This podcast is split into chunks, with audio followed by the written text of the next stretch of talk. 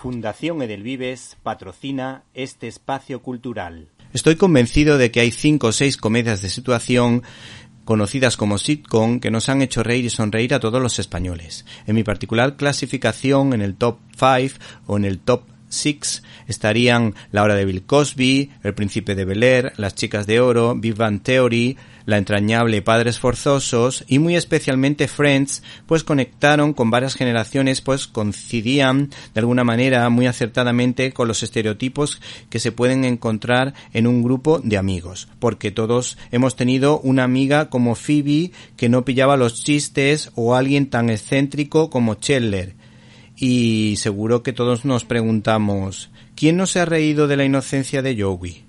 ¿Quién no ha querido estar con alguien tan guapa como Rachel? ¿A quién no le ha sacado de quicio la amistad de Ross con su mono?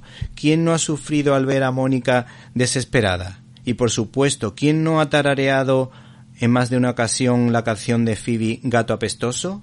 Smelly cat, smelly cat, that thing you do. El caso es que Norma Editorial saca la palestra Central Perk, la cafetería donde se reunían ese grupo de amigos en torno a una mesa tomando un café.